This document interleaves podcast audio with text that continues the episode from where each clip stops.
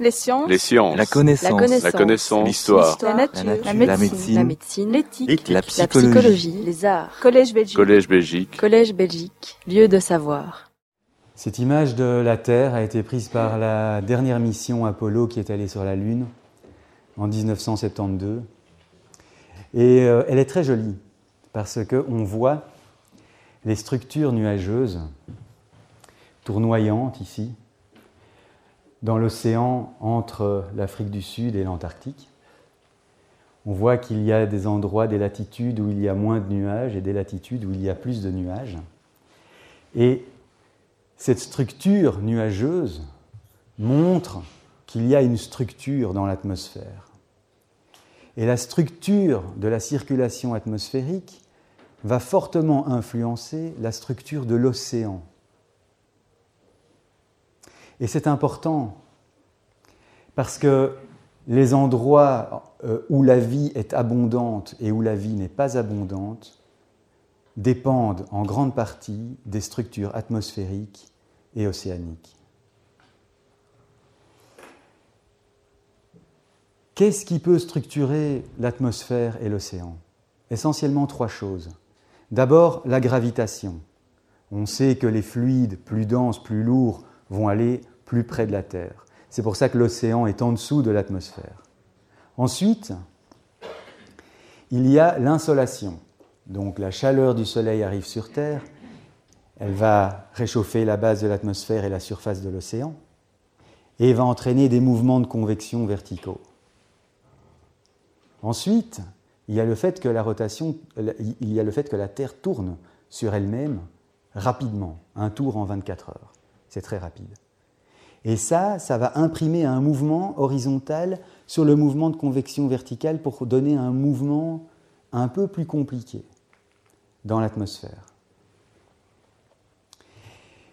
C'est ce qu'on va voir aujourd'hui. On va voir la circulation globale de l'atmosphère, la circulation globale de l'océan et le cycle du vivant, comment le vivant prospère et dépend de ces cycles atmosphériques et océaniques.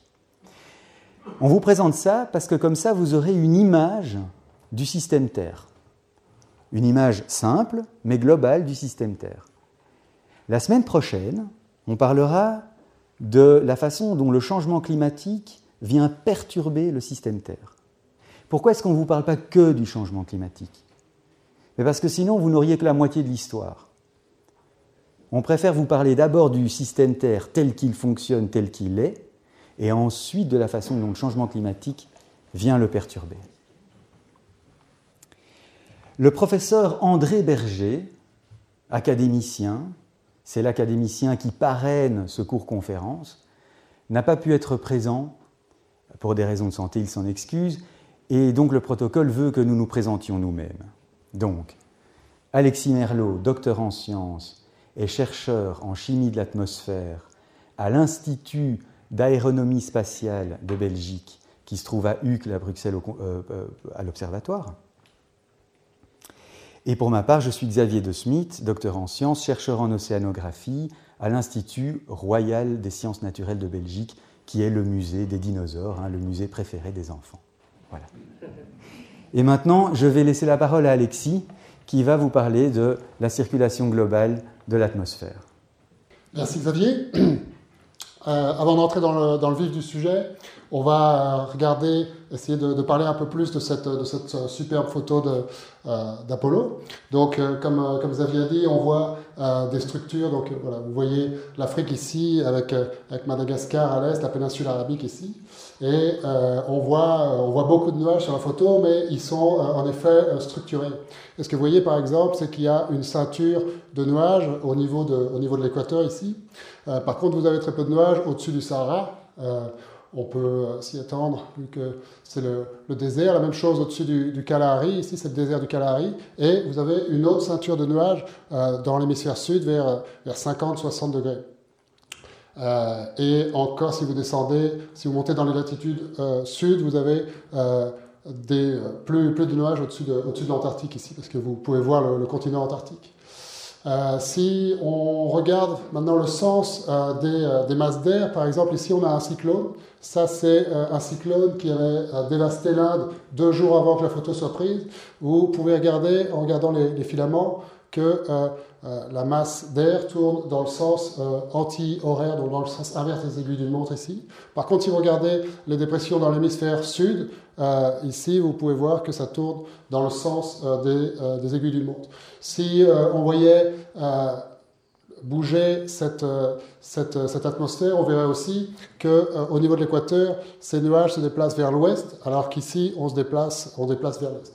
Eh bien, ce qu'on va regarder dans cette première partie de, l'exposé, c'est comment la circulation atmosphérique générale explique à la fois ces mouvements d'air et cette, répartition de la végétation et des déserts sur la, planète. Avant de mettre en mouvement l'atmosphère, on va quand même essayer de, détailler un peu sa structure. Donc la première chose à avoir en tête quand on parle de l'atmosphère, c'est que c'est une couche, euh, donc une couche de gaz au-dessus de la planète, mais qui est euh, très fine. Donc euh, ici, on voit une coupe avec euh, une, fine, une fine couche. En fait, il faut savoir que 99%, euh, 99% de la masse de l'atmosphère est comprise dans les 50 premiers, premiers kilomètres. Donc pour avoir la bonne image en, tête, on peut comparer l'atmosphère à la peau d'une pomme et la planète serait la pomme et, donc l'atmosphère la, la peau d'une pomme. Ça, c'est donc moins de 1% du rayon de la Terre, c'est l'atmosphère. Maintenant, quand on étudie cette euh, l'atmosphère de la Terre, on la divise en couches concentriques euh, qui dépendent de euh, la façon dont la température varie avec l'altitude.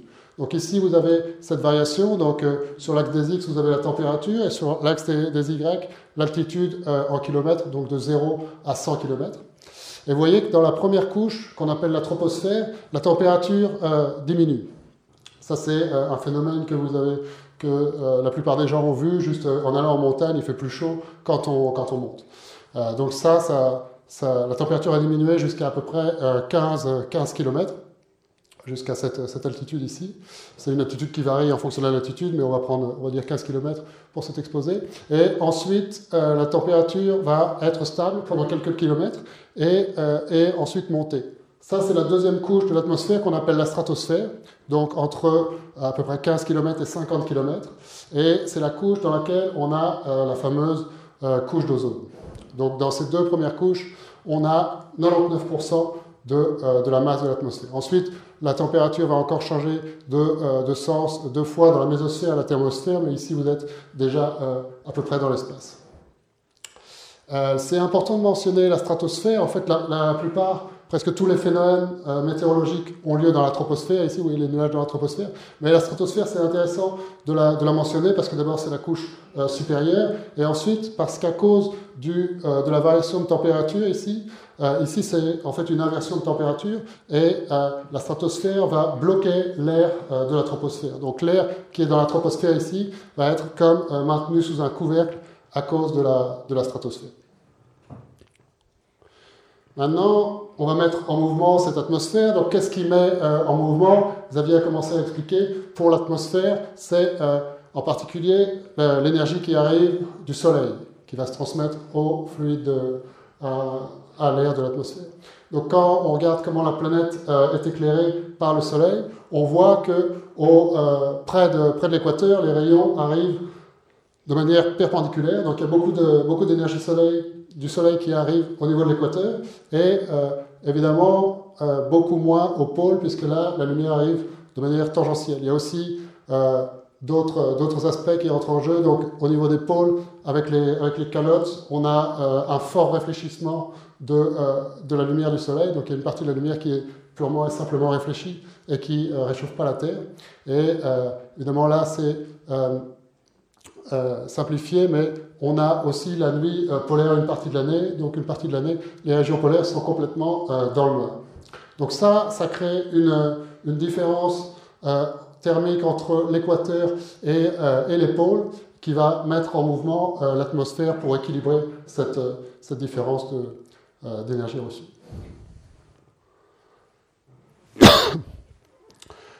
Alors avant de, regarder l'atmosphère, on peut, euh, on peut voir ce qui se passe dans un cas que tout le monde, euh, enfin la plupart des gens connaissent si on a fait euh, un plat très compliqué qui s'appelle les, les, pâtes. Euh, donc euh, ici, vous avez une, casserole d'eau qui est euh, en, train de, en train de chauffer avec un, une, plaque, une plaque au gaz au milieu en dessous. Et si, vous êtes, si vous avez déjà regardé, vous voyez les pattes qui, qui font des, des, tours dans la, dans la casserole. En fait, ce qui se passe, c'est ce qu'on appelle une cellule de convection. Donc le, le, le, fluide ici, donc ici c'est de, de l'eau, est, est, chauffé. Il devient moins dense parce que il est à cause de du fait qu'il est chauffé justement, et il va remonter pour euh, équilibrer l'énergie dans la, dans la, casserole. Et donc, il va monter vers les zones froides qui sont la surface de l'eau et euh, les bords. Et donc, on va voir cette circulation ici, donc dans tous les sens. Ça, c'est ce qu'on appelle les, cellules de convection, donc, euh, qui redistribuent l'énergie dans la, dans la, casserole. Et en fait, on va voir la même le même genre de phénomène dans l'atmosphère. Donc ici, vous pouvez considérer que c'est euh, le sol. Ici, vous pouvez considérer que c'est les, euh, les, hautes latitudes. Et ici, en fait, c'est euh, la, la, fin de la troposphère, donc on appelle la tropopause, donc avec la stratosphère qui bloque la circulation de l'atmosphère. Donc voilà maintenant ce qu'on a dans, dans l'atmosphère. Donc c'est le même genre de phénomène avec ici, ça c'est la surface de la Terre. Vous avez ici l'équateur, et euh, à l'équateur, les rayons du soleil chauffent euh, très fort la surface, et vous avez l'air euh, qui va monter ici jusqu'à la tropopause, et ensuite partir des deux côtés. Donc du côté sud, elle va partir vers le pôle sud, et redescendre ici vers jusqu'à 30 degrés sud, on va voir pourquoi tout à l'heure. évidemment, c'est symétrique de l'autre côté. Donc on a une situation qui ressemble assez bien aux cellules de convection qu'on voit dans, dans l'eau avec euh, quelque chose d'intéressant qui apparaît au niveau de l'équateur, c'est euh, la présence de, nuages et des précipitations abondantes. Donc pourquoi on a des précipitations euh, ici avec l'eau? Eh bien, En fait, c'est parce que l'eau froide, donc on, a vu que la température diminuait dans la, dans la troposphère, et l'eau froide peut contenir moins de vapeur d'eau. Donc dans les, dans, les, dans les gaz de l'atmosphère, il y a beaucoup de... il y a des, vous savez qu'il y a de, l'azote et de l'oxygène, mais il y a aussi euh, de la vapeur d'eau, en particulier parce qu'elle euh, euh, qui s'évapore de, l'océan ici. Bah, cette eau va condenser quand elle, se, quand elle se refroidit et former les nuages et les précipitations. Donc ça c'est illustré ici. Vous avez tous l'expérience quand il fait froid du fait que vous pouvez voir votre, votre respiration. Eh en fait c'est la, la, vapeur d'eau que vous voyez quand il fait froid et que vous ne voyez pas quand il fait chaud parce que euh, l'air chaud peut contenir moins de, moins de vapeur d'eau. Vous avez la même chose quand vous rentrez. Euh, vous avez la même chose quand vous rentrez dans une pièce euh, chaude après être resté dehors longtemps. Vous avez de la condensation sur vos lunettes. Donc c'est pour illustrer ce principe-là. Maintenant, on va rajouter une autre, une autre force qui est importante dans l'atmosphère. C'est ce qu'on appelle la force de Coriolis donc il va expliquer euh, aussi en partie le, mouvement des masses d'air. Donc pour euh, comprendre la force de Coriolis, on considère deux euh, enfants qui jouent sur un tourniquet. Alors si le tourniquet ne tourne pas, vous voyez, notre enfant qui est là va tirer sur son ami ici. S'il s'est bien visé, il va pouvoir lui, tirer dessus tranquillement. Maintenant, si on met en mouvement le, le tourniquet, donc on le, on le, fait tourner dans ce, dans ce sens-là, si celui-ci tire, ben en fait, pour un observateur situé en haut, euh, euh, en haut du tourniquet, on va voir la même chose, donc le ballon aller tout droit, mais pour euh, celui qui est là, qui est sur le tourniquet, il va avoir l'impression que la balle est déviée sur sa gauche. Donc la force de Coriolis, c'est pas une force dans le sens où ce c'est pas un corps qui agit sur un autre corps, mais c'est une pseudo-force qui vient du fait que la surface sur laquelle on est est en train de tourner. Évidemment, sur la Terre, on est toujours en train de tourner. Donc ici, maintenant, on regarde euh, ce qui se passe sur la Terre. Donc la Terre est en train de tourner comme, euh, comme, euh, comme, comme elle fait sur, vers, vers l'Est en permanence.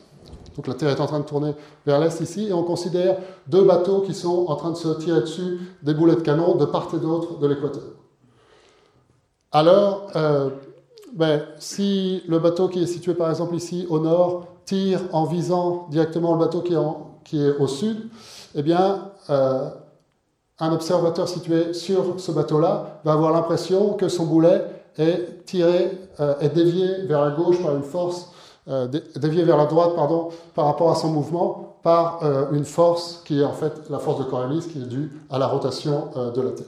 Donc ça c'est intéressant parce que en fait si on se rappelle de la cellule de, de Hadley tout à l'heure, eh bien ici on avait l'air qui revenait de la cellule de convection, donc l'air remonte dans l'atmosphère et elle redescend comme ça du nord au sud, au nord de l'équateur. Et euh, on voit tout de suite ici qu'elle est déviée vers euh, la droite par rapport, à son, mouvement euh, dans l'atmosphère à l'équateur. Et là, on peut déjà, avec ça, expliquer pourquoi les vents à l'équateur sont en direction de l'ouest. Donc ça commence à être, intéressant. Maintenant, à cause de cette force de Coriolis, les, euh, les cellules de convection dans l'atmosphère euh, s'organisent en, euh, en, trois grosses cellules de part et d'autre de, de l'équateur. Donc on a déjà vu la grosse cellule de Hadley ici, qui, qui est la plus grosse au, au niveau de, de l'équateur jusqu'à 30 degrés, avec des grosses précipitations à l'équateur. Et il faut voir que, évidemment, euh, l'air qui revient ici est complètement euh, est très, a perdu beaucoup de, beaucoup de son eau. Et euh, ici, ben, ça va être les, les endroits où l'air très sec arrive et retombe vers le bas. Et ça, ça va être les, les latitudes où on retrouve les, les gros déserts de la, de la, planète. Maintenant, au niveau du pôle, on a une deuxième cellule de convection, donc la cellule polaire. Euh, ici qui est plutôt entraîné par le fait que euh, le pôle est, euh, est, très froid, donc au-dessus du pôle, l'air va avoir tendance, au contraire de l'équateur, à tomber parce qu'il est très lourd, très dense. Et ça, ça va être un autre moteur d'une cellule de convection ici. Et puis, entre ces deux cellules, on a, donc ça c'est la cellule de Hadley, ça c'est la cellule polaire, et entre ces deux cellules, on a maintenant la cellule de Ferrel qui est entraînée par la continuité de la circulation de, l'atmosphère. On peut voir ça en gros comme une, comme une roue d'engrenage qui relie euh, les, deux, euh, les, deux, les, deux, cellules polaires et de, et de Hadley. Donc c'est intéressant de regarder cette cellule de Ferrel parce que c'est la, la, cellule dans laquelle euh, on vit euh, ici euh, en Belgique. Évidemment, vous avez de l'air qui remonte ici entre les deux cellules polaires et de Ferrel, et donc ça produit euh, aussi des, de la condensation et des, des précipitations. Alors maintenant, on va regarder ça euh, en, trois dimensions.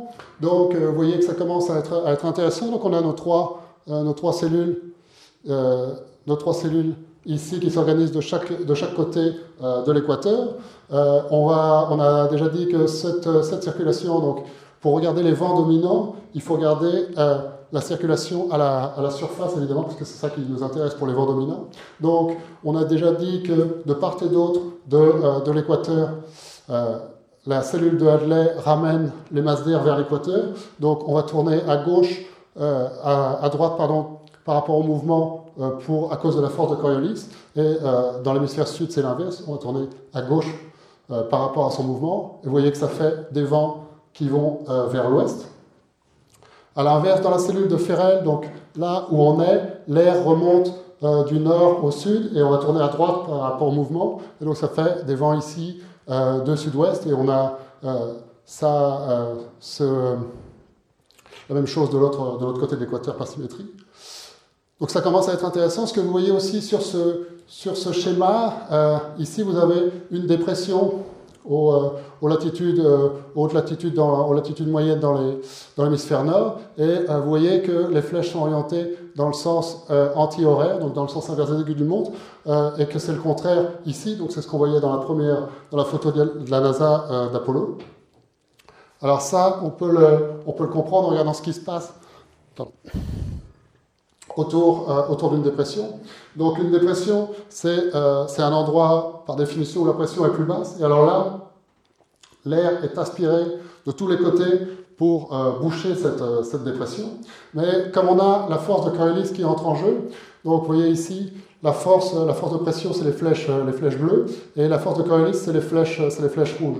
Donc, quand l'air se, se, met en mouvement, la force de Coriolis va être faible au début, va commencer à dévier les masses d'air vers, la droite dans l'hémisphère nord par rapport euh, au mouvement.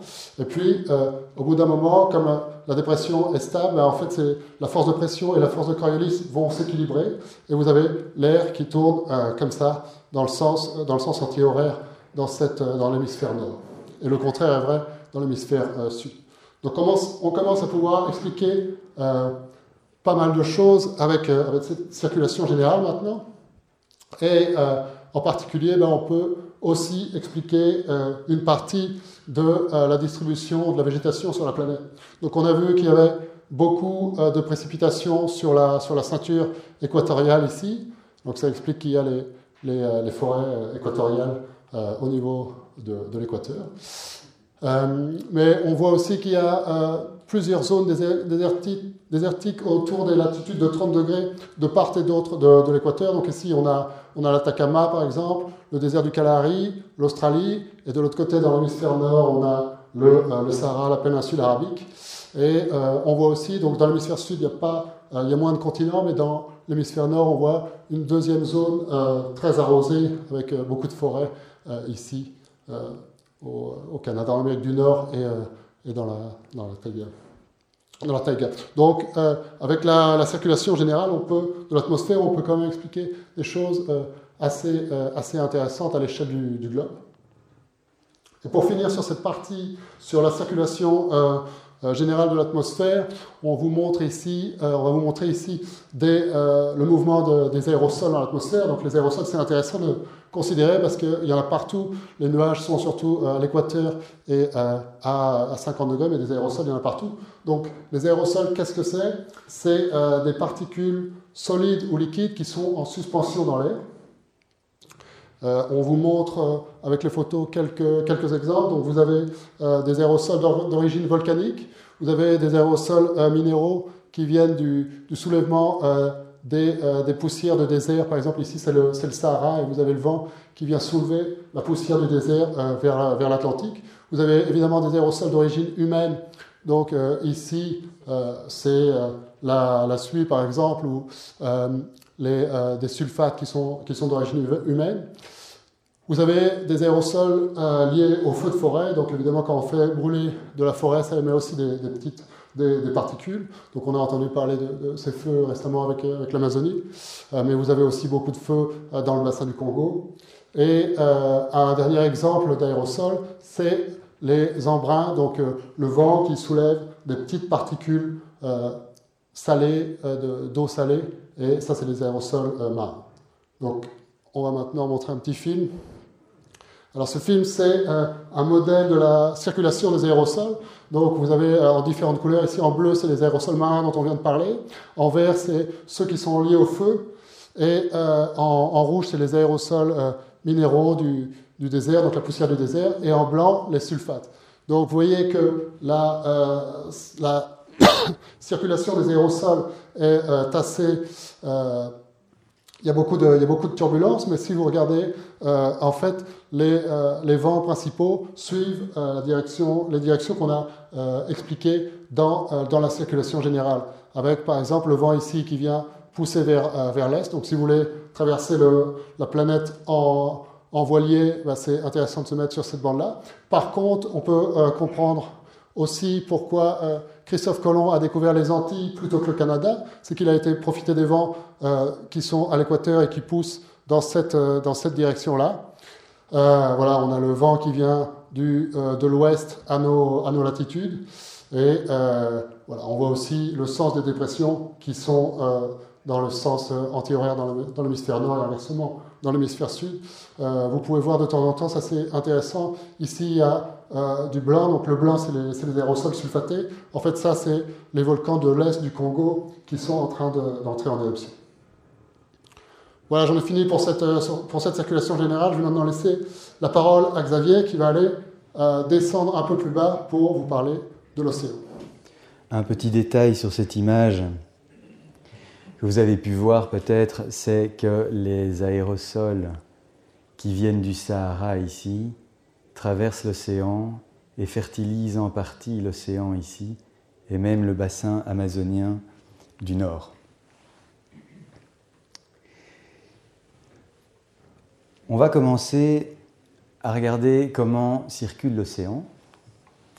Je rappelle que la Terre tourne autour du Soleil en un an, qu'elle tourne sur elle-même en 24 heures, que son axe de rotation est un peu incliné, ce qui provoque les saisons, que le soleil l'illumine et la lumière arrive à la surface de l'océan et est absorbée en particulier à l'équateur et beaucoup moins au pôle.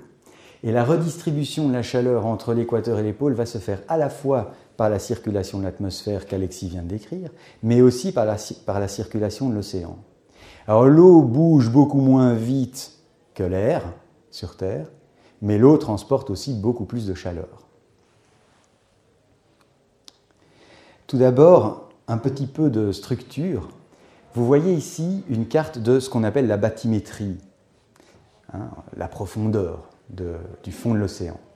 Et ce que vous pouvez voir, c'est que, par exemple, ici en mer du Nord, hein, on est sur un plateau qui fait maximum 200 mètres dans certaines parties de la Manche et ici. Hein, on est sur un plateau qui contient encore l'Angleterre. Et au bord de ce plateau, il y a ce qu'on appelle la marge océanique, qu'on trouve aussi ailleurs. Et cette marge, c'est vraiment un précipice. Si vous avancez de quelques centaines de mètres en avant, vous tombez de plusieurs milliers de mètres. D'accord? Et donc le fond de l'océan, ici, il va être d'environ 3, 4, 5, 6 000 mètres. Alors il y a des fosses à 12 000 mètres aussi, mais bon, ce sont des petites parties. En gros, le fond de l'océan, il est environ à, à 3500, 4000 mètres. Alors que sur le plateau, on est à entre 50 et 200 mètres. Ça, c'est pour la structure générale de la bathymétrie. Je voudrais tout de même rappeler les quelques chiffres à propos des volumes. Le volume d'eau de l'océan, c'est 97,4% de l'eau sur Terre. Le volume total de l'eau douce qu'on trouve dans les lacs, donc l'eau douce directement disponible qu'on trouve dans les lacs, les rivières et l'atmosphère, c'est 0,02% de l'eau sur Terre. D'accord? Ça donne une idée de la disponibilité de l'eau potable. Et puis, entre les deux, il y a la glace, les glaciers, la banquise, et il y a aussi les eaux souterraines.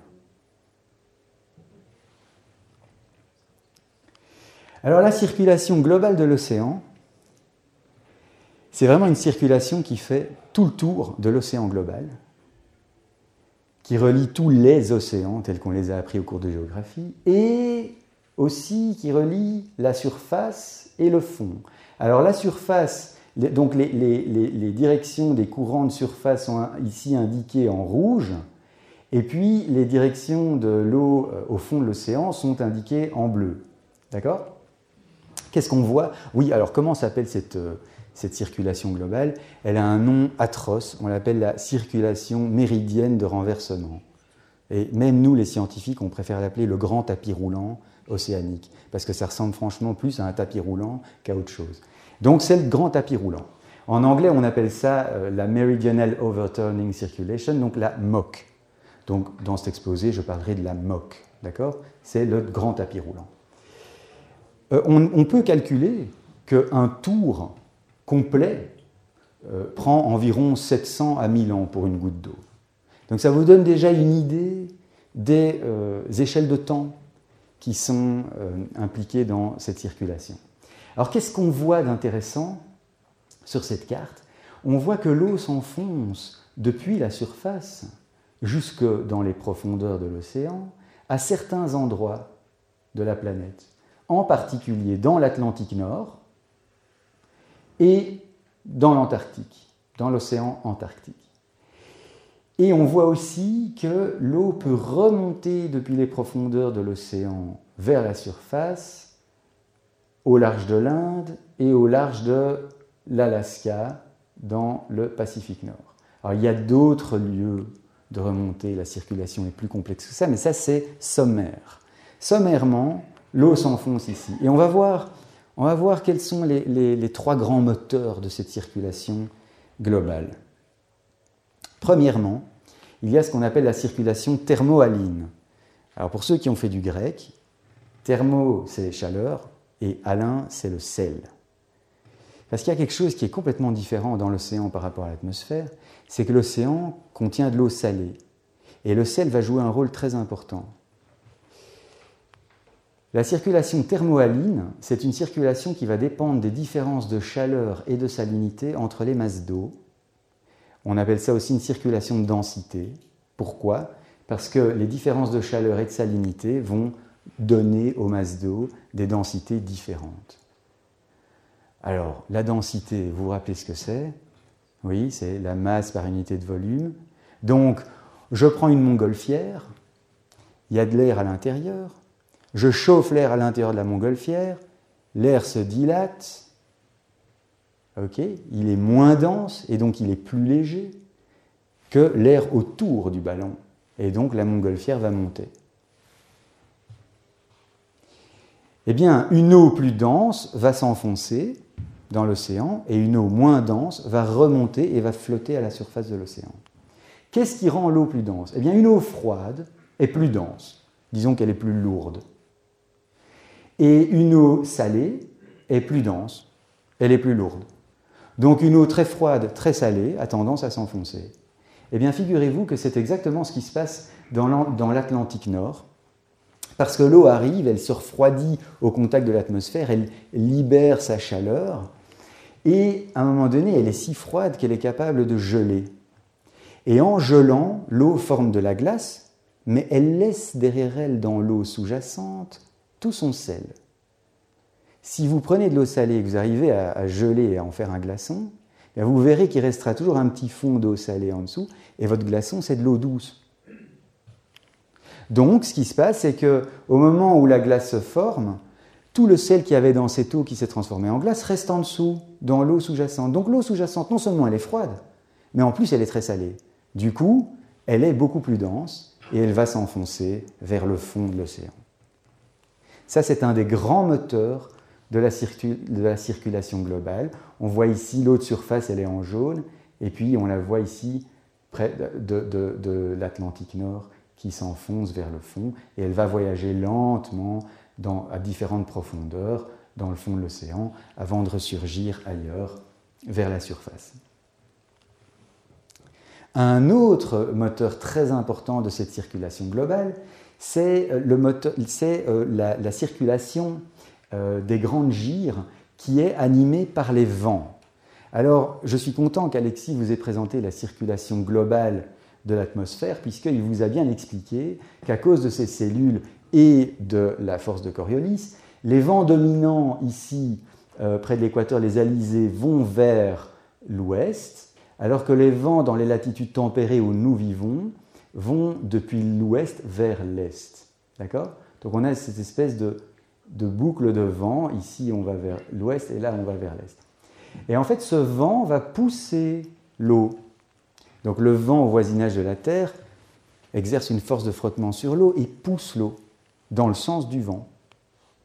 L'eau est poussée, mais l'eau, euh, c'est un fluide qui bouge à la surface d'une planète qui tourne, et donc l'eau va aussi être influencée par le, phénomène de Coriolis, et donc l'eau va avoir tendance à tourner vers la droite par rapport au sens de son mouvement dans l'hémisphère nord, et vers la gauche par rapport au sens de son mouvement dans l'hémisphère sud.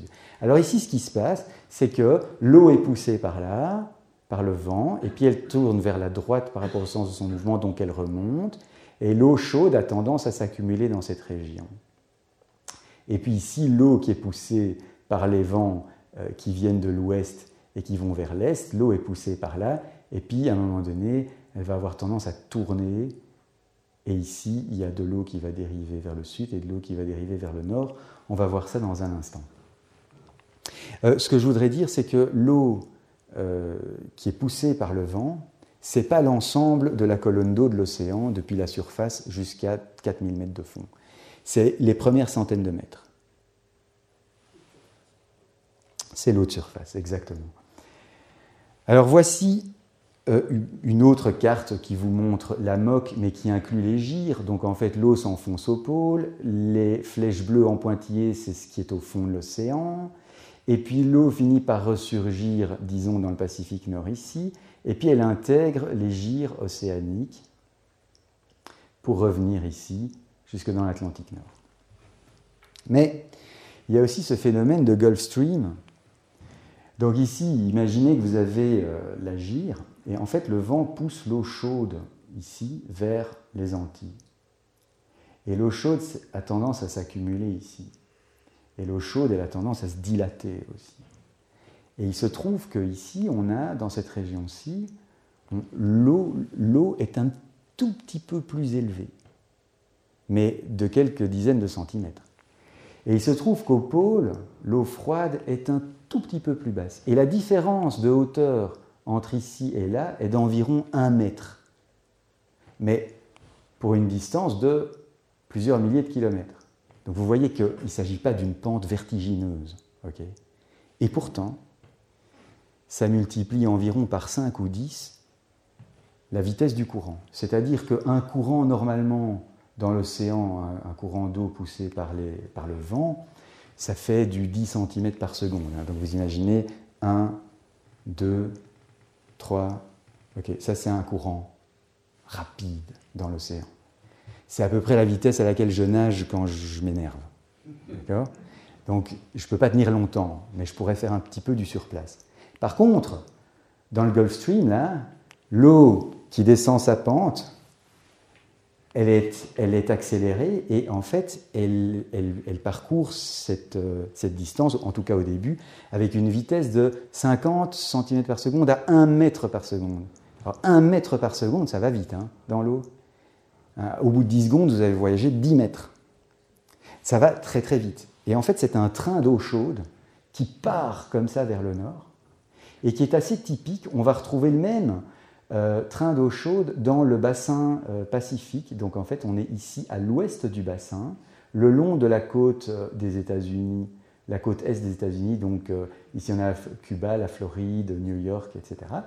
Et en fait, on va retrouver un courant semblable, très puissant ici, le long du Japon, qui va aussi remonter du nord et partir comme ça et tourner vers, vers l'est. Remonter pardon, du sud vers le nord et tourner vers l'est. Et donc ce Gulf Stream, c'est comme une rivière d'eau chaude dans la mer. Ici, on a une carte de température de la surface de l'eau, une carte satellitaire de température. Et là, on a un modèle, c'est un modèle mathématique qui reproduit le courant. Et qu'est-ce qu'on voit? C'est quand même très joli comme carte parce qu'on voit qu'au début, le train d'eau chaude, il est quand même assez uniforme. Et puis, petit à petit, il va commencer à, comment dire, à, sinuer et à perdre euh, euh, de la chaleur parce qu'il y a des forces de friction avec l'eau environnante et donc il y a des tourbillons qui vont se créer dans l'eau et ces tourbillons vont accélérer le transfert de chaleur entre la surface de l'océan et l'atmosphère. D'accord? Donc au début, euh, on a vraiment un train rapide, très chaud, et puis petit à petit, la chaleur va être transférée, et on voit que ici, déjà près de, non loin de l'Islande, beaucoup de chaleur a été perdue. Et ici, vous voyez dans, dans, dans, dans cette euh, carte de modélisation, vous voyez bien les tourbillons qui se forment et qui se détachent petit à petit. Et vous voyez bien que le, le Gulf Stream sinue. Et au fur et à mesure qu'il avance, il perd sa chaleur vers l'atmosphère, justement aux latitudes où il y a un vent d'ouest qui amène donc toute cette chaleur vers l'Europe. Et c'est pour ça qu'on a des hivers plus doux que dans le, euh, au Canada euh, ou, à New York. Parce que nous, on reçoit un vent d'ouest qui a été en partie chauffé par le Gulf Stream, alors qu'à New York, eux, pourtant, ils sont à une latitude plus, plus, euh, plus basse que la nôtre. Mais à New York, ils ont un, tout autre climat, parce qu'ils ont un vent qui vient plutôt du nord. En partie parce que les rocheuses bloquent le vent d'ouest. Il y a une autre circulation qui s'organise au-dessus de l'Amérique du Nord, et le vent, en hiver, ils prennent un vent du nord très froid, tandis que nous, on prend un vent d'ouest euh, plutôt chaud, et donc on a des hivers plus doux. Il y a un troisième élément qui va jouer dans la circulation globale, c'est le phénomène des marées. Le phénomène des marées, qui est un phénomène purement astronomique, qui va dépendre de la position relative de la Terre, de la Lune et du Soleil. Et ce phénomène de marée engendre une grande vague, une onde de marée qui parcourt le monde, enfin l'océan, et euh, tout autour du monde, et qui va euh, engendrer des, mouvements à la fois horizontaux et verticaux. Je ne vais pas aller plus loin sur les marées, je voulais juste vous signaler qu'on euh, on pense que les marées jouent un rôle significatif dans la remontée des eaux du fond vers la surface au large de l'Alaska, dans le Pacifique Nord ou au large de l'Inde. Donc pour résumer, on a une circulation générale avec l'eau qui traverse tout l'océan global, depuis la surface et euh, dans les grandes profondeurs, notre grand tapis roulant océanique. il est, euh, ce, grand tapis roulant est animé d'abord par la circulation thermohaline qui va en particulier enfoncer l'eau de surface vers les grandes profondeurs au pôle de l'Atlantique Nord et en Antarctique. Les grandes gires océaniques qui sont poussées par les vents et les marées qui sont un phénomène purement astronomique. Ouf, c'est tout pour la physique aujourd'hui, ou presque, enfin, on verra parce qu'il y a quand même un petit peu de physique encore après, hein. c'est tellement important. Et maintenant, on va parler un petit peu de la vie marine. La première expérience que les humains ont de la mer et de la vie en mer, c'est l'abondance de formes et de couleurs qu'on peut trouver et qui est liée à euh, ce réservoir génétique qu'on appelle la biodiversité et qui, euh, qui nous offre le spectacle de multitudes d'espèces à la fois végétales et animales. Comment ça marche dans la mer? On sait bien que sur Terre, il y a du gazon qui pousse, il y a des plantes, et puis il y a des herbivores qui mangent ça, et puis les, carnivores mangent les herbivores, et il y a d'autres carnivores qui mangent les petits carnivores, etc. Et tout en haut, il y a l'homme qui chasse. Ici, euh, en mer, essentiellement la photosynthèse, donc la base de ce que vous avez l'habitude d'appeler la chaîne alimentaire, mais qu'on appelle le réseau trophique. Alors, je vais vous dire la différence. On appelle ça un réseau trophique, hein, parce que d'abord, ce n'est pas une chaîne, c'est pas un tel mange un tel qui mange un tel, c'est on a des réseaux avec certaines, chaque espèce qui est connectée à plusieurs espèces différentes. Et on dit trophique euh, pour se distinguer des grandes chaînes de supermarchés qui parlent de chaînes alimentaires. Nous, on parle de réseau trophique. Trophée, en, grec, c'est la nourriture. Donc, euh, on va parler de réseau trophique. À la base du réseau trophique marin, on a le phytoplancton. Le phytoplancton, ce sont des petites algues unicellulaires microscopiques qui ont plusieurs tailles, beaucoup de formes différentes, et qui font la photosynthèse. Et donc, elles contiennent toutes le pigment chlorophylle qui rend l'eau verte et qu'on est même capable de voir depuis l'espace avec les satellites. Alors qu'on n'est pas capable de voir à l'œil nu le phytoplancton, on peut le voir depuis l'espace. Phytoplancton, ça veut dire plantes qui dérivent. Pourquoi? Parce que ce sont, des, des, organismes si petits, unicellulaires, que quand ils sont dans une petite cellule d'eau, ils sont comme dans une piscine de miel. Donc en fait, ils se déplacent avec la cellule d'eau. Là où la cellule d'eau va, ils vont. Ensuite, juste au-dessus, on a le zooplancton. Le zooplancton, ça veut dire animal qui dérive. Ce sont les premiers animaux. Ils sont là pour manger le phytoplancton ou pour se manger entre eux.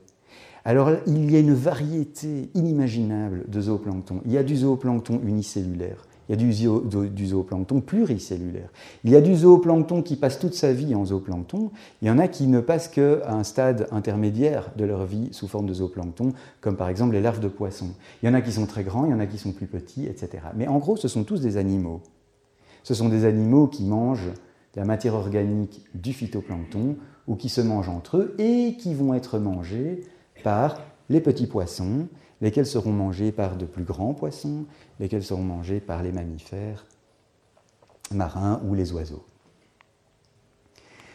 Alors, je voudrais revenir sur la photosynthèse et la respiration. On avait promis qu'il n'y aurait pas d'équation, mais allez, quand même, on en met une ou deux. La photosynthèse, c'est quoi? C'est une des réactions les plus importantes du monde vivant tel qu'on le connaît. Il s'agit de transformer des sels minéraux et euh, du gaz carbonique et de l'eau en matière organique. Alors, la matière organique, c'est la matière qui, nous compose, qui compose nos chairs, nos corps, et le, corps de tous les animaux et de tous les végétaux. Il s'agit de transformer ces sels minéraux en matière organique. Et dans la transformation, la photosynthèse dégage de l'oxygène dans l'atmosphère. Mais ça, ce n'est pas une réaction gratuite. En particulier, quand il y a déjà beaucoup d'oxygène dans l'atmosphère, ce n'est pas gratuit. Parce que ce n'est pas spontané.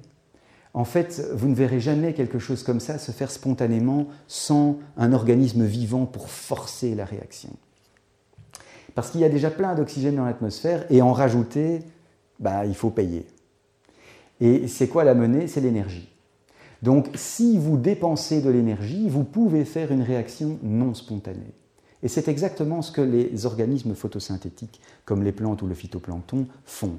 C'est-à-dire qu'ils prennent les sels minéraux et ils utilisent l'énergie du soleil, qui est abondante et infinie à l'échelle de la vie, pour faire cette transformation, pour forcer cette transformation. Et que font les animaux comme nous ou le zooplancton qui respirent? Que font-ils? Eh bien, ils ingèrent la matière organique qui est pleine de cette énergie solaire stockée dans la matière organique. Hein. Nous, nous ingérons cela, on respire l'oxygène, et puis on en extrait de l'énergie. Ça, c'est une réaction spontanée. Donc c'est facile.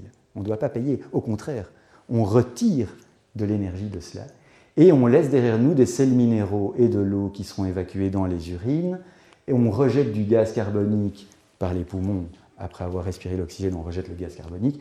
Et puis la matière organique vraiment pauvre en énergie dont on ne veut pas, on l'élimine par les sels. Et ce sont des bactéries qui continueront le travail pour aller jusqu'au bout du travail et terminer de transformer ça en sels minéraux. Alors voilà, ça prend la forme d'un cycle. On a des sels minéraux, hein, il y en a beaucoup qui ressemblent à du sel de cuisine en fait. Et avec la lumière, avec l'énergie du soleil, l'énergie lumineuse, les organismes photosynthétiques font la photosynthèse. Ils fabriquent la matière organique qui est à la base des réseaux trophiques. Et puis tous les animaux, les petits zooplanctons, les oiseaux, les mammifères, etc., vont ingérer cette matière organique et en retirer l'énergie qui leur permet de réfléchir, bouger, euh, parler en, ce qui nous concerne. Et ils vont laisser en mourant de la matière organique ou dans leur sel de la matière organique qui sera recyclée par les bactéries. Et là, il y a plein d'espèces de bactéries qui sont capables de faire le boulot dans toutes les conditions que vous pouvez imaginer. Et elles finissent par recycler tout cela en sel minéral, de sorte que la photosynthèse peut reprendre. Alors, Alexis vous a montré que sur Terre, il y a des endroits, à cause de la circulation atmosphérique, il y a des endroits plutôt désertiques, des endroits plutôt euh, où on trouve une abondance de vie. Est-ce que c'est la même chose dans l'océan? Est-ce qu'il y a des zones abondantes de vie et des zones plus désertiques? Ici, vous avez une carte satellitaire de la chlorophylle. La chlorophylle, c'est le pigment qu'on retrouve dans le phytoplancton, puisque c'est le pigment qui sert à faire la photosynthèse. En jaune, vous voyez les régions où il y a beaucoup de chlorophylle. En bleu, vous voyez les régions où il y en a peu.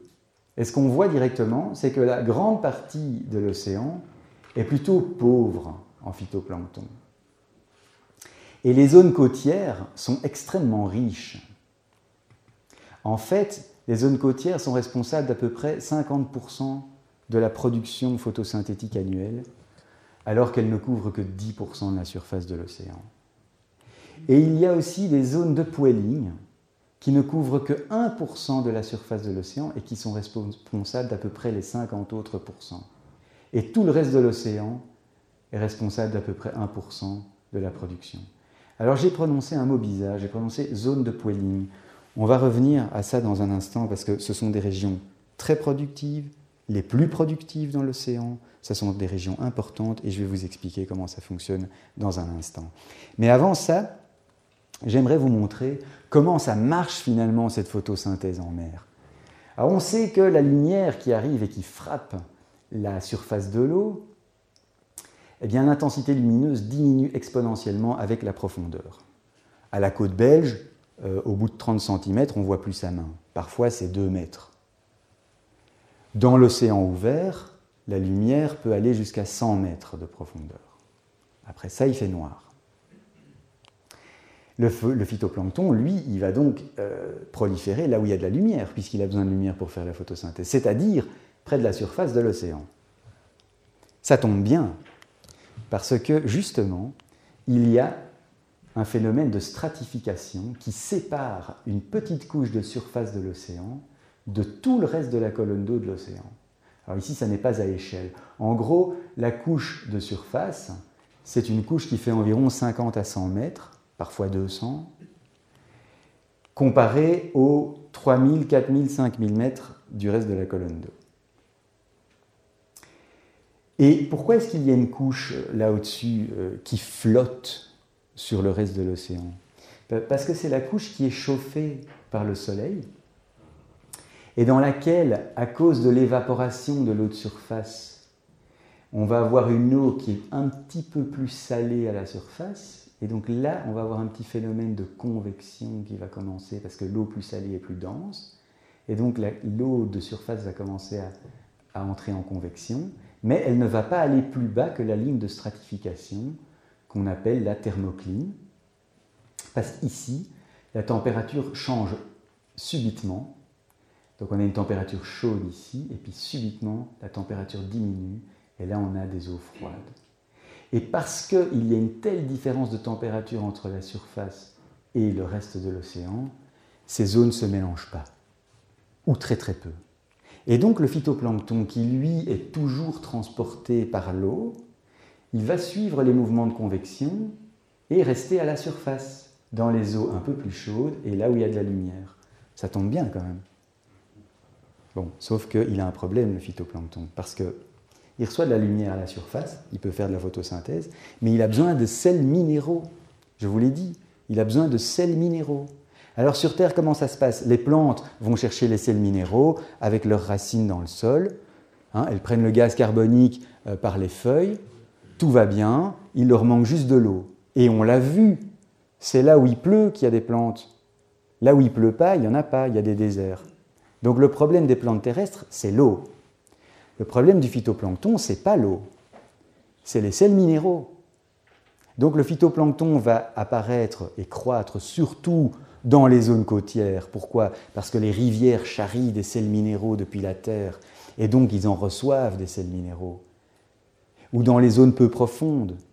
Mais dans les zones profondes comme l'océan, le phytoplancton a un problème. D'autant plus qu'au fur et à mesure que la saison avance, donc on est au printemps, le phytoplancton fait de la photosynthèse, et puis à un moment donné, il meurt, donc une cellule de phytoplancton, ça se divise quelquefois, puis à un moment donné, toute l'inflorescence de phytoplancton meurt au bout de une, deux semaines, par exemple. Il y a d'autres espèces qui peuvent remplacer ou pas, ça dépend des conditions. Mais en gros, au bout d'une ou deux semaines, le phytoplancton meurt. Et cette matière organique, là, en orange, c'est le phytoplancton mort, et lui, il est beaucoup plus dense. Donc lui, il ne va pas suivre la convection de l'eau. Il va sédimenter et passer la ligne, la frontière, la ligne thermocline, la ligne de stratification. Il va passer au travers et poursuivre sa chute vers le, fond de l'océan. Et pendant sa chute, il va se faire dégrader, donc cette matière organique va être respirée par les petites bactéries qui sont tout le long de la colonne d'eau, et il peut même atteindre le sédiment où les bactéries vont continuer à respirer cette matière organique pour la retransformer en sels minéraux. Mais les sels minéraux sont dissous dans l'eau, et donc ils vont suivre les mouvements de convection, et ils vont rester principalement dans cette partie basse, et ne vont pas repasser au-dessus. Donc à un moment donné, l'inflorescence du phytoplancton va être fortement ralentie par manque de sels minéraux. Alors bien entendu, il y a certains processus comme une bonne tempête, hein, ça, agite bien l'eau ici, et la tempête va agiter tellement l'eau qu'elle va forcer un mélange ici au travers de la thermocline, et donc on va avoir un retour de sel minéral depuis euh, cette partie-là vers la surface. Mais il y a aussi de la déposition atmosphérique, c'est pour ça que j'ai insisté sur la carte d'Alexis qui montrait les aérosols, où on voit une déposition atmosphérique de sels minéraux dans l'océan. Et voici une image vous voyez au, large de l'Islande, vous voyez au large de l'Islande, euh, euh, depuis un satellite, vous voyez une inflorescence de phytoplancton à la surface de l'océan. Pourquoi? Parce que comme il contient de la chlorophylle, le phytoplancton change un petit peu la couleur de l'eau, et donc par contraste, on peut identifier la concentration du phytoplancton dans l'eau. Tout à l'heure, je vous ai dit qu'il y a des upwelling. Qu'est-ce que c'est ça, upwelling? Ceux qui parlent anglais, ils savent que upwelling, ça veut dire source qui remonte du fond vers le haut. Imaginez de l'eau près d'un continent. Imaginez que le vent souffle depuis le continent vers la mer. Je vous l'ai dit, le vent n'affecte que l'eau de surface. Donc le vent va pousser l'eau de surface loin de la côte. Il faut remplacer l'eau qui s'en va au large. Et comme il n'y a pas d'eau qui vient de là derrière, il faut bien que l'eau vienne du fond. Et l'eau remonte du fond vers la surface. L'eau du fond est plus froide, mais elle est aussi plus riche en sels nutritifs, puisque le phytoplancton de la surface, quand il meurt, sédimente, il est respiré par les bactéries, retransformé en sels minéraux, et tous ces sels minéraux sont au fond. Enfin, il y a une très grande concentration de sels minéraux au fond. Et donc, quand l'eau du fond remonte à la surface, elle enrichit considérablement la surface en sels minéraux, ce qui permet de faire de la photosynthèse. Et donc de nourrir les petits poissons et les plus grands poissons. Mais c'est un tout petit peu plus compliqué que ça, vous allez voir pas beaucoup plus, mais un tout petit peu plus. En fait, les zones de poiling les plus importantes, ce sont celles où le vent longe la côte. Ici, on est en Californie, et le vent dominant est un vent qui va du nord vers le sud. Et le vent qui va du nord vers le sud va pousser l'eau du nord vers le sud, le long de la côte. Mais comme on est dans l'hémisphère nord, l'eau qui bouge du nord vers le sud va avoir, tendance à tourner vers la droite par rapport au sens de son mouvement. Bravo, il y en a qui suivent pas mal en plus, c'est chouette. Donc le vent pousse l'eau, mais l'eau va avoir tendance à tourner vers la droite par rapport au sens de son mouvement, donc elle va avoir tendance à s'éloigner de la côte. Si elle s'éloigne de la côte, il faut bien qu'elle soit remplacée. elle est remplacée par de l'eau du fond qui remonte, et là, l'eau est froide et pleine de sels nutritifs. Et ça, ça alimente la photosynthèse du phytoplancton et donc tout le réseau trophique pélagique, c'est-à-dire de la colonne d'eau avec les poissons, etc. Et comme c'est un vent dominant qui est continu ou presque, eh bien ce phénomène, c'est un moteur qui fonctionne en permanence. Et donc cette région-là, au large de la Californie, c'est une région hyper productive. Et les pêcheurs le savent. Il y en a quatre des grandes régions de poêling euh, pareil euh, à, cette région-ci que je viens de vous montrer dans le monde. Il y en a quatre très importantes. En fait, il y en a beaucoup euh, un peu partout, pas seulement près des côtes. Mais je voudrais juste mentionner les quatre plus importantes. Donc, on a la côte californienne ici, parce que à cause de la circulation atmosphérique, le vent dominant vient du nord et va vers le sud, et donc l'eau s'éloigne. Il y a la côte nord du Chili, Pérou, ici, parce qu'ici, le vent dominant vient du sud, et comme on est dans l'hémisphère sud, l'eau qui est poussée du sud au nord a tendance à aller vers la gauche par rapport au sens de son mouvement, parce qu'on est dans l'hémisphère sud, et donc elle va s'éloigner de la côte et être remplacée par l'eau du fond.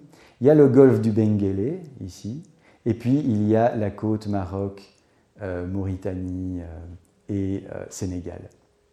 Et alors il y a un petit upwelling portugais ici, parce qu'il y a l'anticyclone des Açores qui tourne comme ça ici, et qui entraîne un vent dominant euh, du nord vers le sud, qui éloigne donc l'eau au large du Portugal vers le large, et donc la côte portugaise reçoit un petit upwelling, et c'est pour ça qu'il fait froid quand on va se baigner dans l'eau au Portugal, c'est parce qu'on se baigne dans l'eau du fond, qui est remontée à la surface et qui est froide. Et aussi, c'est donc une eau très riche en sels nutritifs qui fait que les Portugais peuvent baser euh, une partie de leur économie et de leur culture même sur le poisson. Et quand on va à Porto ou à Lisbonne, on voit des petites boucles d'oreilles en forme de poisson, des lampes en forme de poisson, etc. C'est vraiment une culture qui tourne aussi fort autour de ça et de la mer. Alors le réseau trophique pélagique ici, euh, c'est une chaîne. Euh, je vous avais dit, en fait, c'est pas une chaîne, mais de manière simplifiée, je rappelle juste que le phytoplancton fait la photosynthèse, il est mangé par le zooplancton qui est mangé par les petits poissons, euh, ceux-là par les plus gros, et puis on a les top prédateurs dans l'écosystème. Et euh, un réseau trophique pélagique, pélagique ça veut dire dans la colonne d'eau. S'il y a des, des, euh, des, réseaux trophiques coralliens et d'autres types de réseaux trophiques. donc ça, ce sont des animaux. Je vous les montre juste parce qu'ils sont jolis. Et euh, je voulais vous dire que le plat préféré de la tortue de mer, c'est la méduse. la tortue de mer, c'est un des prédateurs des méduses. Dommage qu'on n'ait pas plus de tortues de mer en Belgique. Ça, c'est un autre réseau trophique tempéré, c'est la forêt de kelp, qu'on trouve donc aux latitudes tempérées, là où il y a du bleu sur la carte. La forêt de kelp, c'est un, très bel habitat avec des, le kelp, c'est cette algue qui, s'enracine dans le sol et qui remonte vers la surface parce qu'elle a du, gaz, elle renferme un peu de gaz dans ses feuilles. Alors les feuilles vont vers le haut pour aller chercher la lumière. Et cette forêt de kelp abrite toute une série de petits animaux qui vont trouver refuge là contre leurs prédateurs ou euh, ils peuvent pondre leurs œufs dans la forêt de kelp. Euh, le top prédateur de la forêt de kelp, c'est la loutre de mer. Et le plat préféré de la loutre de mer, vous voyez que la loutre de mer, elle mange à peu près tout. Hein. Elle mange le crabe, le grand poisson, l'étoile de mer. Mais son plat préféré, ou un de ses plats préférés, c'est l'oursin. Et l'oursin, lui, ce qu'il adore manger, c'est le kelp. Et là, on voit tout de suite qu'il y a une relation un petit peu complexe qui s'installe parce que par exemple, aux États-Unis, donc en Californie, dans les années, euh, au début du XXe siècle, on a chassé la loutre de mer parce que ce petit mammifère a la propriété d'avoir euh, la, densité de poils la plus élevée chez les mammifères. Et donc, on a trouvé plein de débouchés commerciaux euh, à cela. Et donc, on l'a chassée. On l'a chassée à ce point qu'elle avait pratiquement disparu, la loutre de mer. Et donc, comme elle ne mangeait plus les oursins, les oursins se, reproduisaient et mangeaient le kelp au point de dévaster l'habitat. Et donc, comme il n'y avait plus de kelp, les petits poissons et les petits crabes ne trouvaient plus refuge. Et donc, en fait, tout l'écosystème a été déstabilisé parce que le top prédateur a été anéanti. Dans les années 20, les États-Unis ont sorti une loi en disant il est interdit de chasser la loutre, et donc ça a permis euh, de, restaurer petit à petit, au cours du XXe siècle, cet écosystème-là en particulier. Tout cela nous amène à avoir une image, un début d'image du cycle du carbone. Le carbone, c'est un élément très important dont on parle de plus en plus, puisque le carbone, on le retrouve à la fois dans le CO2, qui est le gaz carbonique à effet de serre qu'on connaît le plus, n'est pas le seul, mais c'est celui qu'on connaît le plus. Mais ce carbone, on le trouve aussi dans la matière organique, hein, c'est le vivant, c'est nous, les plantes. Et on le trouve aussi dans le pétrole qui dérive au fond du vivant. Alors le CO2, il est dans l'atmosphère et euh, par interaction physique, il peut se dissoudre dans l'eau. Et le CO2 qui est dans l'eau, il peut retourner vers l'atmosphère. Il y a un équilibre entre l'atmosphère et l'eau et le on trouve du CO2 dans l'eau. Là, le phytoplancton fait sa photosynthèse à la surface de l'océan. Il prend le CO2, d'autres le minéraux, la lumière, et il fait de la matière organique. Et puis, il finit par mourir, alors il se fait un peu manger, euh, il meurt, et tout ça, ça finit par descendre vers le fond de l'océan. La plus grande partie de cette matière organique est recyclée par les bactéries en sels minéraux un petit peu à la surface et beaucoup dans l'océan profond ou dans les sédiments, mais il y a une toute petite partie de cette matière organique qui ne va pas être recyclée par les bactéries. Et cette partie-là, elle va s'enfoncer, s'enfouir dans les sédiments. Et d'une certaine manière, ce carbone organique va être séquestré tout au fond de l'océan pour des temps géologiques. Et c'est ce qu'on appelle la pompe biologique parce que à cause de la vie dans l'océan, une partie du carbone atmosphérique finit pour des temps géologiques dans le sédiment. Et alors il faut attendre la dérive des continents, etc., pour que ça ressurgisse quelque part. Mais que se passe-t-il si on pompe le carbone sous forme de pétrole ou de gaz naturel? Si on le pompe massivement depuis les nappes qu'on connaît ou depuis les fonds marins, et qu'on brûle ce pétrole en rejetant du CO2 dans l'atmosphère, que se passe-t-il? Eh bien, on commence à déséquilibrer le système. Alors, ça dépend. Soit on pompe ce carbone et on le brûle en le rejetant dans l'atmosphère à la même vitesse que la pompe biologique le séquestre, à ce moment-là, on est en équilibre. Mais si en 150 ans ou 200 ans, on pompe l'essentiel de toute les réserves de carbone fossile qui ont mis des millions d'années à se constituer, on n'est plus du tout en équilibre. Ça, c'était un petit aperçu du cycle du carbone et de la pompe biologique. Et on verra la semaine prochaine qu'est-ce que ça cause, ce déséquilibre euh, dans, le cycle du carbone. Un petit mot sur le cycle de l'eau que vous connaissez, mais comme ça on, se met d'accord. Vous savez, quand on parle du cycle de l'eau, on parle de ça. Le cycle de l'eau, en gros, ça commence dans l'océan. L'eau s'évapore sous l'effet de la chaleur du soleil. Elle, à, environ un kilomètre d'altitude, elle commence à former des nuages par condensation. Les nuages sont transportés par les courants euh, euh, atmosphérique, la circulation globale atmosphérique. Et euh, ces nuages finissent par pleuvoir sur les continents. L'eau va euh, couler ou percoler, va former des lacs, des rivières. Il y a une partie qui va aller dans des réservoirs d'eau souterraines. Et puis le tout va finir par retourner à la mer. Ça, en gros, c'est le cycle de l'eau. Et l'évaporation de l'eau est particulièrement intense dans les tropiques, parce que l'eau est environ à 25 degrés, et à cette température-là, l'eau de surface, hein, à cette température-là, l'évaporation est très intense. Ici, on a une photo le matin où le ciel est plus ou moins dégagé. Eh bien, en une journée, ceux qui ont déjà voyagé dans les tropiques peuvent en témoigner éventuellement. En une journée, on peut voir la formation de nuages euh, massifs euh, se former.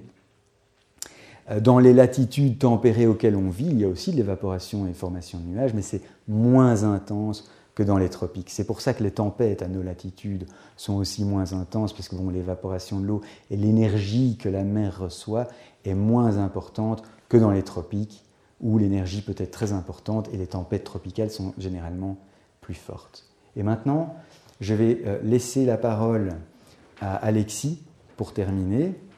Là, je vous ai donné un petit aperçu à travers du cycle de l'eau de l'interaction qu'il y a entre l'atmosphère et l'océan. C'est une interaction fondamentale parce que cette interaction atmosphère-océan va contrôler et même présider la plupart des climats qu'on va trouver autour du monde.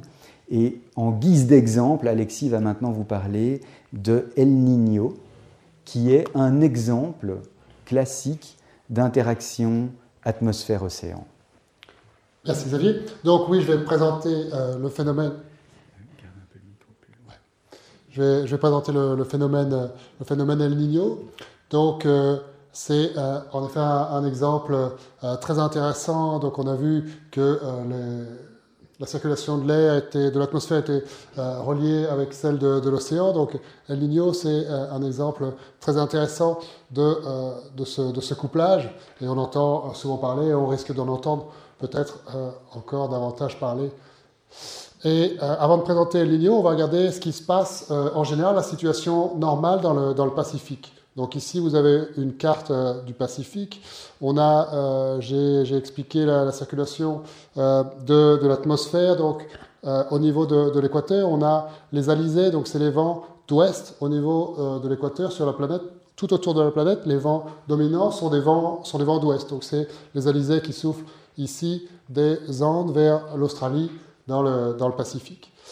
Alors, euh, à l'équateur, du côté euh, des Andes, ici, on a également euh, donc cette, ce, vent qui souffle, qui pousse les eaux de, de surface vers, vers l'Australie. Bah, ça entraîne en particulier un upwelling. Donc, Xavier nous a expliqué que les upwellings, c'était de l'eau froide qui remonte à la surface. Et ça, c'est très intéressant pour euh, les populations qui habitent ici parce que y a, euh, ça, donne, ça apporte les nutriments qui sont euh, plus bas sur, le, sur le plancher océanique et ça permet d'avoir beaucoup de photosynthèse et beaucoup des, pêches à, très haut rendement. Donc vous avez aussi une culture du poisson sur cette, côte, cette côte des Andes. Et puis si vous regardez de l'autre côté du Pacifique, là, vous avez donc l'eau de surface qui est chaude, qui est chauffée par le soleil, est poussée du côté, euh, du côté ouest du bassin, donc du côté de l'Australie, de, euh, toute l'Océanie.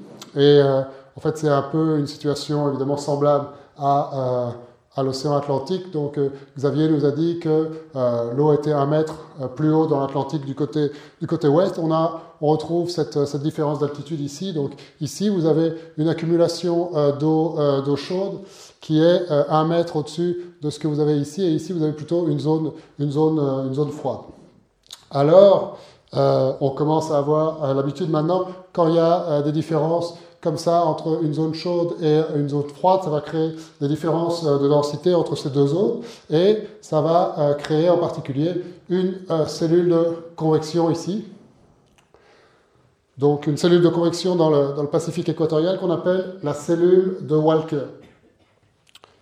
Alors, euh, alors c'est intéressant. On a de l'eau ici au niveau de, de l'Australie, de l'Indonésie qui, qui remonte. Alors comme, euh, comme on a vu de l'air qui, remonte de la surface, ça va perdre son eau. Donc on aura beaucoup de précipitations sur cette, sur cette zone-là en, situation normale. Et puis euh, va, l'eau va circuler vers, vers l'est. Et puis ici on aura une zone, une zone plutôt, plutôt sèche en conditions normales.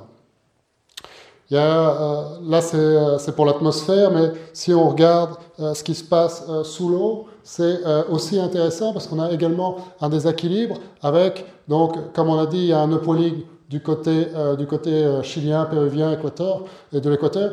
Et donc, l'eau est beaucoup plus froide du côté de, de ce côté-là de, de l'océan, et en particulier la thermocline, donc c'est la séparation entre les eaux chaudes de surface et les eaux froides qui se trouvent plus basses, est beaucoup plus haute dans, du côté des Andes. Donc ici, ça affleure à la surface, on peut dire, on peut avoir en tête que c'est à peu près à 10 mètres, à 10 mètres de profondeur par exemple, ici, cette, cette couche-là. Et c'est complètement déséquilibré du côté ouest où là, la, la couche chaude peut faire euh, dans, les, dans les 150 mètres de profondeur.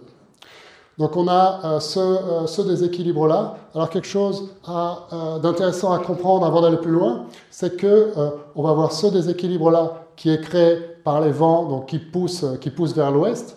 Et le fait qu'on a accumulation de chaleur ici, ça entraîne donc la cellule de convection qui va faire circuler l'air comme ça. Donc de l'air en altitude va monter et va aller vers l'ouest. Euh, vers l'est, pardon, et puis ensuite revenir à la surface vers l'ouest. Donc ça, c'est euh, typiquement une boucle de, de, rétroaction positive. Donc on a du vent euh, d'ouest qui vient des alizés de la circulation générale, qui crée une cellule convective, donc la cellule de Walker, et qui va créer plus de vent de vent. Donc on a un phénomène qui s'auto-amplifie. Ça, c'est par définition une, boucle de rétroaction positive ou un feedback positif, on peut entendre cette expression aussi. Et euh, c'est quelque chose c'est un concept de très intéressant à, avoir en tête, en particulier pour le cours de, la semaine prochaine. Donc ça, c'est les conditions euh, normales dans, euh, dans le Pacifique équatorial. Et périodiquement, en fait, on a une, une, diminution des, des alizés et un affaiblissement très fort de la cellule euh, de Walker. Et ce qui se passe, c'est que tout le bassin, ici le bassin chaud, qui contient euh, beaucoup, beaucoup d'eau chaude, se euh, libère dans, dans le Pacifique. Et donc, on va avoir ce bassin qui va se, qui va se, se, casser et on peut penser à une espèce de, soupape qui va, qui va s'ouvrir et toute cette eau chaude ici va se déverser dans tout le, dans tout le Pacifique équatorial. Alors ça coupe, euh, ça coupe euh, la, cellule, la cellule de convection. Donc en particulier, on va avoir une inversion euh, des précipitations. Donc on aura beaucoup plus de précipitations du côté péruvien, chilien, équateur, etc. Et à l'inverse, des sécheresses dans des endroits ici qui sont en général très arrosés. Il y a une, autre, une, autre, une autre conséquence, c'est qu'évidemment, la thermocline ici va s'équilibrer. Donc on va avoir beaucoup plus d'eau chaude du côté est du côté des Andes. Et ça, euh, vous pouvez euh, imaginer maintenant que ça va euh, réduire extrêmement les, rendements, les rendements de la pêche, puisque ça coupe le poiling qui est, qui est ici. Donc ça, c'est un, en, en condition El Niño. Donc c'est quelque chose, un phénomène qui arrive tous les, tous les deux à 7 ans, on va voir tout de suite. Mais voilà, ça, ça, cette carte-là, en fait, ça montre les anomalies euh, de, température dans euh, le cas des phénomènes El Niño. Donc ici, vous voyez, on va regarder la, les ordres de grandeur après, mais vous voyez qu'il fait beaucoup plus chaud. Donc ça, c'est la moyenne de la température sur quelques mois par rapport à la moyenne sur, sur 30 ans. Et vous voyez ici qu'on est beaucoup plus chaud que d'habitude sur toute la bande de, du Pacifique Est, autour de l'équateur. Et donc c'est ce qu'on vient de dire, il fait plus cette, zone ici, est de l'est du Pacifique vers les Andes, est beaucoup plus, euh, beaucoup plus arrosée.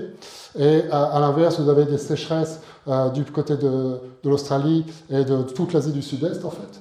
Et euh, ben, en fait, c'est un phénomène très très important parce que le fait que l'eau chaude ici se répartit sur tout, sur tout le, le, Pacifique et coupe la montée des eaux froides ici, ça va avoir des effets sur toute tout le, climat de, la planète en fait. Donc euh, ça va aussi se répercuter sur euh, les autres euh, d'autres zones, en particulier en Afrique de l'Est. On va voir dans les épisodes El Niño de fortes pluies sur, sur cette zone avec des, des, inondations, etc.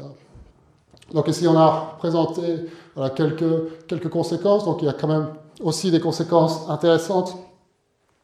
Ça c'est juste en fait le désert d'Atacama donc qui se trouve, euh, qui se trouve ici, qui va refleurir parce qu'il va être, euh, va être arrosé. C'est euh, une des régions comme le Sahara les plus sèches de la Terre, ce, désert d'Atacama. Pendant les, les El Niño importants, on peut avoir des floraisons sur le désert d'Atacama qui sont, qui sont très jolies évidemment à observer. Mais on a d'autres conséquences qui sont évidemment beaucoup moins intéressantes, comme le fait que, on l'a dit, la pêche euh, diminue, les rendements de la pêche diminuent très fort à cause de l'eupoline qui, qui disparaît, et euh, évidemment sur toute cette zone euh, des, inondations assez, terrifiantes. on parle, on entend aussi de plus en plus souvent maintenant parler de l'aninia. En fait, l'aninia, c'est un retour aux conditions normales, normales de la, la cellule de Walker. donc, avec les, les alizés qui poussent, qui poussent euh, l'eau vers, euh, vers l'ouest ici, mais c'est les conditions normales, mais amplifiées en fait. Donc, dans, dans, ces conditions-là, on a souvent des épisodes La Nina après un gros, un gros épisode El Niño, et bien la, la, cellule de Walker va être amplifiée, donc on aura encore plus de pluie que d'habitude ici, du côté de, de l'Australie, et des, sécheresses encore plus importantes du côté euh, de l'Afrique de l'Est ici. Alors, euh, un dernier, un dernier, euh, une dernière figure ici, ça vous montre en fait l'anomalie de, de, température associée à El Niño. Et vous voyez un espèce de, une espèce de, de courbe en dents de comme ça. Donc ça, c'est l'anomalie de température associée à El Niño par rapport à la moyenne sur, sur 30 ans. Donc, c'est euh, intéressant de voir qu'on a ce, mouvement de, balancier. Donc ça s'appelle euh, l'oscillation australe. On parle de El Niño, oscillation australe pour ce, pour ce phénomène. Et c'est ce mouvement de, de, balancier entre les épisodes El Niño et, euh, et, La Niña. Donc quand vous êtes dans le haut de la figure au-dessus de zéro, vous êtes sur des épisodes El Niño. Et puis les épisodes La Niña sont vers le bas du du graphe. Et vous voyez que euh, la période n'est pas euh, complètement régulière. Ça va de, ici, on a, on a deux El Niño qui se succèdent euh, en deux ans. Et ici, c'est plutôt, c'est plutôt, c'est plutôt cinq ans. Donc la période est, est assez, est assez irrégulière, mais quelque chose d'intéressant à regarder sur ce, sur ce graphe, c'est que si on regarde l'amplitude de cette, cette différence, de cette anomalie de température, c'est euh, vraiment quelque chose d'assez faible. Donc euh, ici, en 97-98, on a eu un très gros euh, El Niño, mais en fait, on voit que cette anomalie de température est seulement de, 2, de 2 degrés. Et en fait, dans notre, dans notre expérience de tous les jours, une, différence de 2 degrés, c'est vraiment pas grand-chose, mais en fait, c'est euh, quelque chose d'assez contre-intuitif, mais euh, à, l'échelle de la, planète, de degrés, c'est vraiment euh, quelque chose de, très important. Voilà, on va terminer ici. Donc, on vous a montré, on a essayé de, vous montrer, de vous expliquer la circulation générale de l'atmosphère et la circulation générale de, l'océan et comment, les deux sont liés avec le cycle de la vie. Euh, on espère que ça vous a intéressé et euh, La semaine, la semaine prochaine, on va vous expliquer comment la perturbation du, du, réchauffement climatique anthropique perturbe ce, ce, système Terre. Voilà, on voudrait remercier les organisatrices et, et les organisateurs et ben on est content de répondre à vos questions éventuelles. Je vous remercie.